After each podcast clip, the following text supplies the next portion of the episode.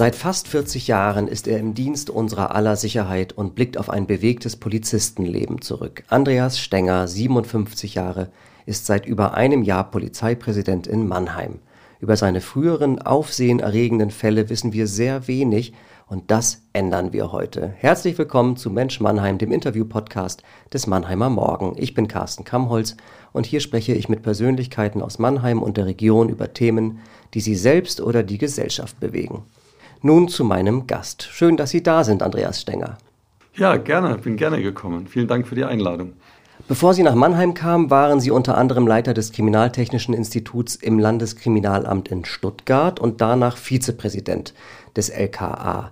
Mannheim ist damit vielleicht der formale Höhepunkt Ihrer Karriere, aber es gab in den vergangenen Jahren besondere Stationen, die Ihnen nicht nur fachlich, sondern psychisch einiges abverlangt haben. Und darüber wollen wir sprechen. Sie haben in unserem Vorgespräch gesagt, Sie seien vor allem Kriminalist und dass Sie von Anfang an Tötungsdelikte aufklären wollten. Können Sie heute sagen, dass Ihnen das immer gelungen ist? Das ist mir nicht immer gelungen, aber bei dem, im Bereich der Tötungsdelikte haben wir eine sehr hohe Aufklärungsquote, sodass ich sagen kann, es ist zumeist gelungen.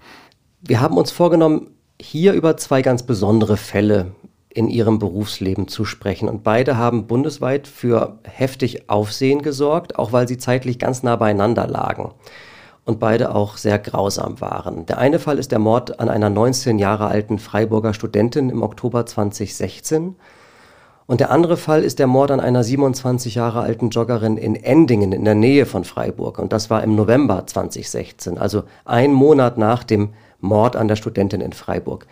Warum diese beiden Fälle, Herr Stenger? Ja, diese Fälle, die, die, als wir nachher den Täter ermittelt hatten, nachweislich nichts miteinander zu tun hatten, haben doch die gesamte Region sehr stark beunruhigt. Äh, wir reden über einen Zeitraum von, von sechs Wochen Unterschied äh, in einem 30-Kilometer-Bereich und dann zwei so schreckliche Taten. Äh, das war spürbar, mit Händen greifbar, wie das Sicherheitsgefühl der Bevölkerung leidet und wie das auch diskutiert wurde und, und zu Ängsten geführt hat. Und Daraus resultierte natürlich für alle, die mit den Ermittlungen befasst waren, ein immenser Druck, hier schnell Antworten äh, zu finden und den Täter zu überführen. Fangen wir bei dem ersten Fall mal an, äh, der Studentin. Wenn man von äh, so einem Mord erfährt, was geht da sofort los? Also wie funktioniert dann der Polizeiapparat? Das ist natürlich nie so, wie die Leute sich das klischeehaft vom Fernseher her vorstellen, dass dann ein einsamer Kommissar mit ein paar Helfer, sondern wir, wir, wir bauen eine große Organisation auf. Also dann, dann äh, konstituiert sich eine, eine Sonderkommission von dem regionalen Polizeipräsidium, das auch federführend in der Verantwortung ist. Äh, die, die, das sind bis zu 50 Ermittler, äh, die, die dann zusammenarbeiten, die man aufruft und Spezialisten aus den unterschiedlichsten Bereichen. Und das Landeskriminalamt, äh, das ist ja die Zentralstelle der Kriminalitätsbekämpfung, das ist eine besondere Behörde, weil wir sehr multidisziplinär sind, was das Personal angeht. Also dort arbeiten viele, viele Wissenschaftler, viele Forensiker, die unterschiedlichsten Bereiche und auch Ermittler, Fallanalysten, zusammen und wir stellen dann ein Spezialistenteam zusammen, das die örtliche Soko in diesem Fall äh, unterstützt, berät und begleitet in diesem Prozess. Und das war die Situation, in, de, in der ich da äh, dazu kam. Wie waren Sie da persönlich involviert? Also zu der Zeit war ich der Leiter des Kriminaltechnischen Instituts im Landeskriminalamt. Das ist eine Abteilung mit 270 Beschäftigten, davon rund rund 90 äh, äh, Naturwissenschaftler, promovierte Fachleute in den unterschiedlichsten naturwissenschaftlichen Bereichen. Und wenn wir über so einen Fall Kenntnis erlangen, dann stellen wir ein, ein, äh, äh, eine Taskforce äh, zur Unterstützung in der Tatortarbeit und in der weiteren Spurensuche, Auswertung und Analyse zusammen. Und das sind dann die, das sind Molekularbiologen dabei, das sind Forensiker dabei, die, die im Bereich Pflanzen, äh, in den allen denkbaren materiellen Spuren haben wir dann Spezialisten, dann kommen auch schnell 20, 30 Leute zusammen und, und ich habe dieses Team geleitet, das die Soko den gesamten Weg über begleitet hat. Der eine Mord war im Oktober 2016, der nächste dann im November 2016. Sie hatten ja den Mörder noch gar nicht gefasst, als der zweite Mord stattfand. Was fand da in der Öffentlichkeit dann statt? Was ging da ab? Ja, das, das war, ist ja genau die, die Besonderheit in dieser Fälle, weil es war sofort, ging, ging äh, sowohl medial als auch in der Öffentlichkeit rum, dass hier ein Serientäter unterwegs ist. Und es hat natürlich diese, diese Furcht, dieses, dieses äh, Kriminalitätsfurcht noch immens gesteigert, weil man dachte, hier ist, hier ist ein Frauenmörder unterwegs, der wahllos Frauen tötet und, und, und das hat auf uns auch den Druck so, so hochgehalten, weil wir das ja auch nicht ausschließen konnten. Diese, diese Fälle hatten gewisse Parallelitäten äh, und deshalb war diese These, es handelt sich hier um einen Serientäter, die, die war sehr plausibel. Wie haben Sie diesen Druck persönlich wahrgenommen? Es laufen da ja unzählige Ermittlungen äh, und, und, und, Richtungen und Überprüfungen und oftmals auch in die falsche Richtungen, dass, dass da welche zu überprüfen sind. Und zum Beispiel, nur mal so ein Beispiel, dann ruft die Soko an und sagt, wir haben einen, der hat kein Alibi, der passt typologisch rein, das ist unser Täter. Und dann sind wir hier, bin ich von Heidelberg äh, um Mitternacht äh, zum LKA gefahren, dann haben wir die Biologen zusammengetrommelt, die, die DNA-Analysestraßen hochgefahren und uns vorbereitet und wir haben zum Teil mit dem Hubschrauber äh, äh Abriebe, äh, Mundhöhlenabstriche für DNA-Untersuchungen von Tatverdächtigen einfliegen lassen, die wir dann in, in Windeseile im, im, LKA analysiert und untersucht haben und mit den Tatortspuren zu vergleichen, um dann äh, forensisch gesichert zu sagen, das ist der Täter oder nicht. Also da, da treiben wir einen immensen Aufwand. Wie schnell ging es denn, dass Sie die Mörder fanden? Also wenn ich mich recht erinnere, hat der, der erste Fall, äh, der Fall äh, mit der Studentin, hatte rund sechs oder sieben Wochen gedauert. Und äh, im Grunde war ja das Ergebnis akribischer, kriminalistischer äh, Kleinarbeit. Also wir haben da wie ein gutes Orchester mit der Soko zusammengearbeitet.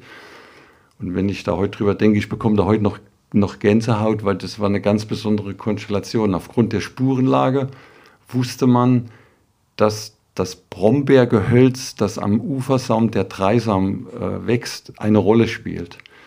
Äh, und dann, dann hat man, haben wir uns dazu entschieden, dass wir das komplett abtragen und ins Kriminaltechnische Institut bringen. Jetzt müssen Sie sich vorstellen, Sie kommen da an und haben säckeweise Brombeerhecken, Sträucher, Blätter. Und dann müssen Sie Ihren 30 Laborassistentinnen, die, die im Grunde die, die Kernarbeit machen, sagen, wir werden jetzt jedes Blatt, jeden Strauch, jeden Halm unter Mikroskop absuchen, in der Hoffnung, dort Blutspuren zu finden von unserem Täter, die uns weiterhelfen, oder anderes Spurenmaterial. Und äh, da sinkt ihre Beliebtheit, ihre Beliebtheitswerte auf der Skala ganz nach unten, weil das ist klar, das ist Mörderarbeit, die da ansteht. Und deshalb sind sieben Wochen vom Zeitraum her nicht langsam, sondern eigentlich atemberaubend schnell. Und dann haben wir das so getan und ich weiß noch, als der, der, der Dr. Rüther, den Namen kann man sagen, das ist der Spezialist für Haaruntersuchungen in Baden-Württemberg, der kam zu mir ins Büro und hat gesagt, wir haben ein Haar gefunden. Und dann hat er mir das Haar so beschrieben, so Morphologe, hat er gesagt, das ist ein 18,5 Zentimeter langes Haar, in der Grundfarbe schwarz und changierend, so hat er sich ausgedrückt, blondiert. Und dann habe ich im Grunde fast abgewunken und habe gesagt, klar, weil es ein Frauenhaar ist, wenn wer hat denn schulterlanges Haar, dass er sich blond färbt. Also und dann, und dann hat er ergänzt in seiner sachlich-wissenschaftlichen Art, wir haben aber auch Wurzelmaterial noch gefunden, das für eine DNA-Analyse gereicht hat und das ist äh, identisch mit den DNA-Spuren, die wir vom Täter am Opfer gefunden haben. Und da war mir natürlich sofort klar, wir haben nicht irgendein Haar gefunden, sondern wir haben ein ganz besonderes Haar gefunden. Wir haben ein Haar gefunden in einer Hecke, in säckeweiser Spurenmaterial, das uns phänotypisch sagt, wie unser Täter aussehen muss. Wir wussten, unser Täter hat eine ganz markante, besondere äh, Frisur. Und das ist ein Alleinstellungsmerkmal. Und es gibt natürlich dann weitere Ansätze. Da haben wir uns entschieden mit der Soko, wir schauen alle Überwachungsbänder an, die im öffentlichen Nahverkehr gezeichnet und gesichert wurden nach der Tat. Und das war natürlich eine Unmenge an Datenmaterial, was es da zu sichten galt. Und da haben wir auch haben wir überlegt, äh, haben wir Leute, die, die so Super Recognizer, die so eine Inselbegabung im Wiedererkennen, ob wir die einsetzen und waren da schon in Gesprächen. Aber wir haben das dann mit unseren eigenen Leuten, also wir kriegen dann immer Unterstützung von Kräften vom Polizeipräsidium Einsatz. Und die haben das Material da gesichtet und dann hat man in, dem, in einem, einem Bus, der dort in Tatortnähe zur tatrelevanten Zeit verkehrt ist, auf einer Aufnahme jemand gesehen, der so eine Frisur hat und so eine, solche Haare. Und dann hat man da eine Ausschnittsvergrößerung im Grunde gemacht, das Bild an die Dienststellen geschickt und dann war jemand da, der den kannte. Und dann kam der Name zum ersten Mal ins Spiel. Hatte man zu dem Zeitpunkt schon Kenntnis über den zweiten Mord? Da war der zweite Mord, war schon, hatte man schon Kenntnis. Äh, und äh, Von daher waren wir immer noch in diesem, in, in diesem, unter diesem Druck, dass wir davon ausgehen, äh, wir haben einen Serientäter. Dann hat man diesen, als wir diesen Täter hatten, war die Überführung der, der gerichtsverwertbare sichere Beweis im Grunde einfach. Man nimmt dann einen Mundhöhlen, eine Speichelprobe, einen Mundhöhlenabstrich, vergleicht das mit den Tatortspuren und hat dann forensisch gesichert den Nachweis, dass es der Täter ist. Und jetzt war natürlich sofort die Frage und, und, und alle äh, waren, das muss auch der Täter von der Joggerin sein. Aber da hatten wir auch, da hatten wir einen ganz schwachen DNA-Befund, der auch tatrelevant war, erkennbar, der musste vom Täter stammen oder mit ganz hoher Wahrscheinlichkeit. Und diese DNA-Spuren haben nicht zueinander gepasst. Und trotzdem war das in der Öffentlichkeit oder auch, auch bei uns, wir haben da kontrovers diskutiert, die Leute von der operativen Fallanalyse, die hatten auch ganz schnell die Serientäter-Theorie äh, aufgestellt und, und vertreten und fundiert dargelegt. Und denen jetzt zu sagen, eure, eure fallanalytischen Zusammenstellungen sind gut und hören sich plausibel an, aber wir halten uns mal lieber an die objektiven Fakten. Und wenn die DNA-Spuren nicht zueinander passen, kann er nicht der Täter sein. Wie konnten Sie den Mord an der Joggerin dann aufklären? Ah, das war auch eine ganz besondere Konstellation. Wir hatten da eine schlechte DNA-Spurenlage, dadurch, dass der Leichnam einige Tage im Freien unter Witterungsbedingungen war und dann, dann baut sich die DNA ab, die degradiert, so wie wir das nennen. Aber wir hatten dann Befunde, die, die, die, die doch für, für Recherchezwecke gedient haben. Und über diese DNA-Befunde konnten wir den Zusammenhang herstellen zu einer Tat aus dem Jahr 2014 in Tirol. Da ist eine 20-jährige französische Austauschstudentin äh, aus Lyon, die ist ermordet worden, die ist mit dem Fahrrad auch unterwegs gewesen und ist an der Inn, ist die erschlagen worden und hat man ihre Leiche im Fluss gefunden. Und an dieser Leiche hat man DNA-Spuren gefunden, die auch vom Täter stammen mussten, die zu unserem Fall mit der Joggerin gepasst haben. Und dann haben wir natürlich mit, mit der Soko, mit dem LKA Tirol, mit den Ermittlern, wir hatten unzählige Fallkonferenzen, wo wir zusammen die Befunde interpretiert haben, geschaut haben, was, was haben wir an Erkenntnissen. Beim LKA große Besprechungen. Und über das Zusammentragen dieser einzelnen Mosaiksteinchen, letztlich haben dann Mautdaten eine Rolle gespielt, die man in Österreich für, für Zwecke des Strafverfahrens nutzen kann, bei uns aber nicht. Aber die Summe der Spuren und Befunde bis hin zum Tatmittel aus dem Fall in Tirol haben dann dazu geführt, dass man auf diesen Spedition im Raum Endinge gekommen ist und den Täter, ein rumänischer Staatsangehöriger, dann überführen konnte. Braucht man eigentlich auch Glück bei solchen Fällen oder kann man heute sagen, die forensischen Methoden sind so gut inzwischen, dass es den perfekten Mord gar nicht mehr geben kann? Glück braucht man immer, weil das hat bekanntlich nur der Tüchtige.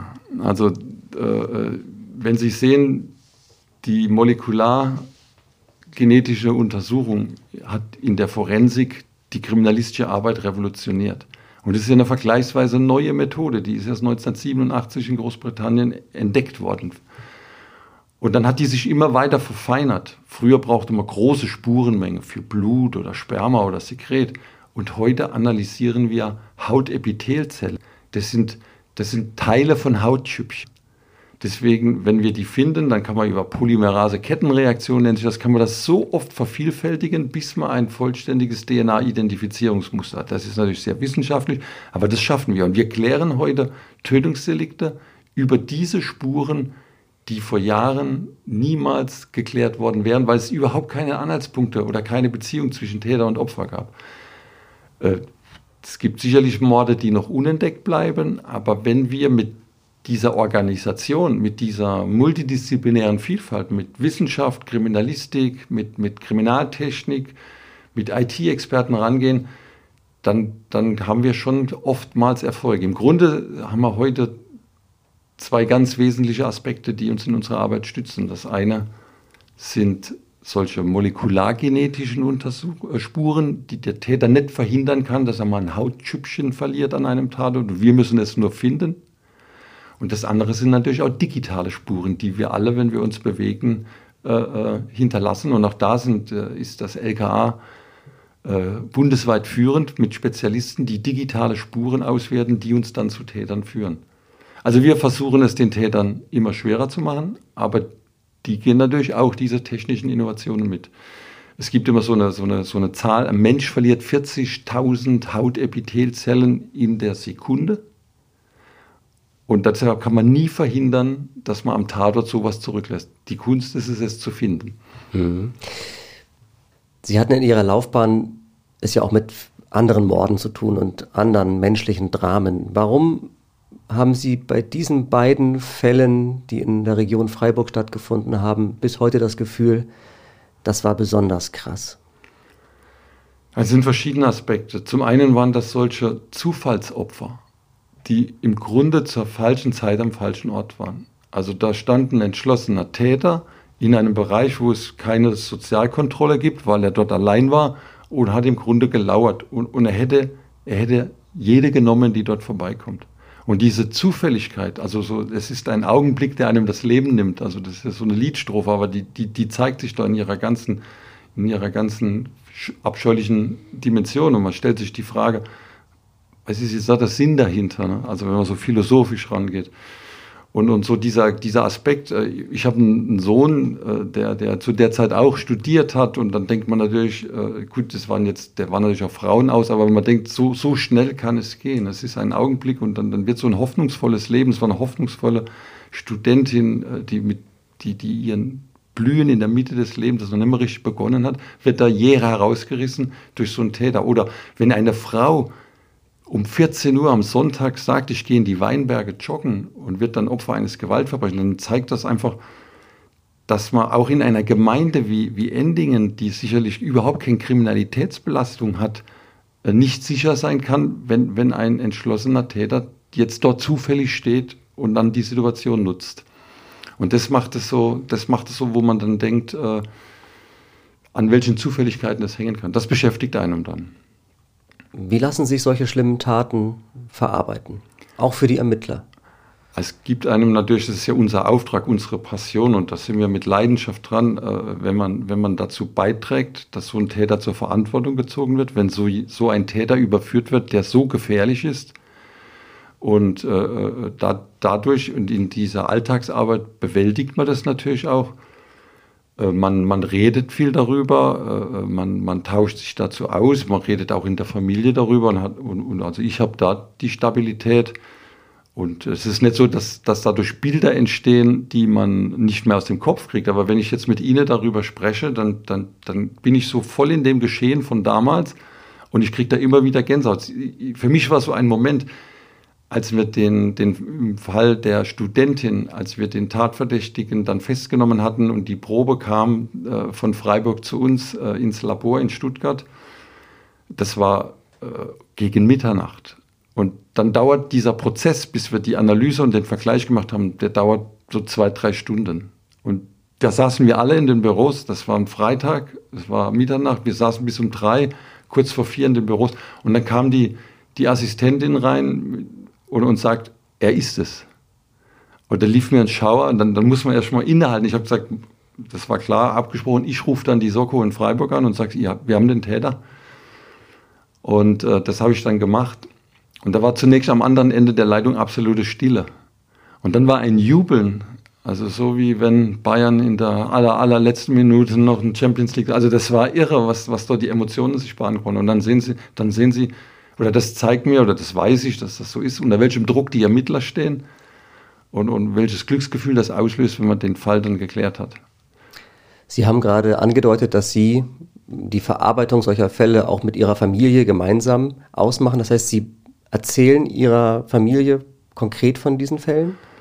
Ja, jetzt nicht in den, in den, den schlimmen Details, so, aber so wir, sprechen schon, was wir da tun. Also da, darüber spricht man schon, das, das hilft mir. Oder wenn man, wenn man Fälle hat, also wenn ich hier in meiner Zeit, während ich in Mannheim und in Heidelberg war, wenn sie, äh, wenn sie Tötungsdelikte oder Unglücksfälle, wo Kinder zu Tode kommen, das, das empfinden im Grunde alle immer als besonders belastend. Und da helfen mir schon Gespräche, auch in, im, im, Bereich, im Bereich der Familie. Wir sind aber da als, als, Polizei auch deutlich professioneller aufgestellt, als es zum Anfang meiner, meiner Laufbahn war.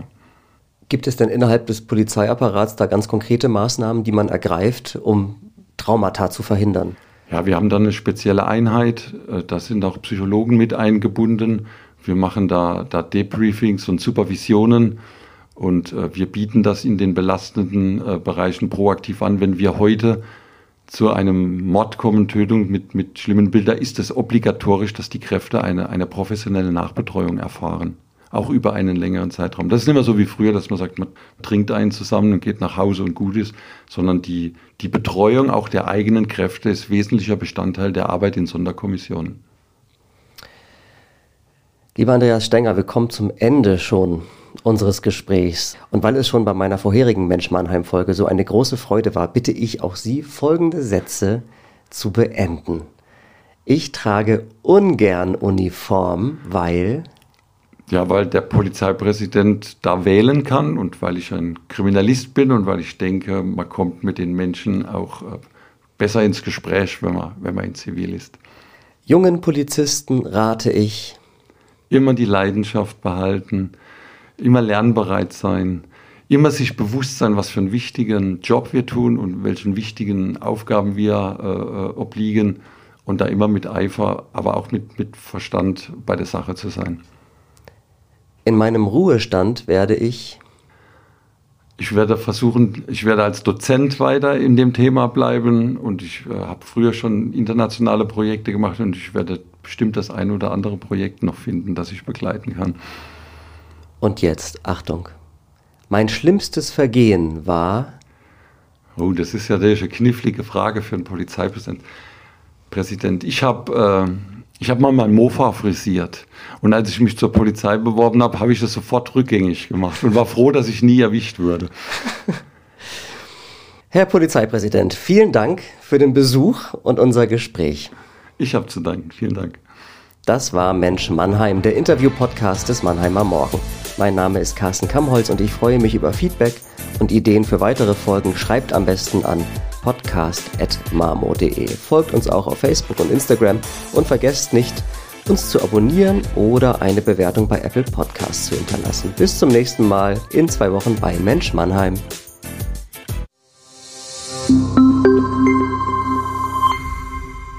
Ein Podcast des Mannheimer Morgen. Produziert von Julia Wadle.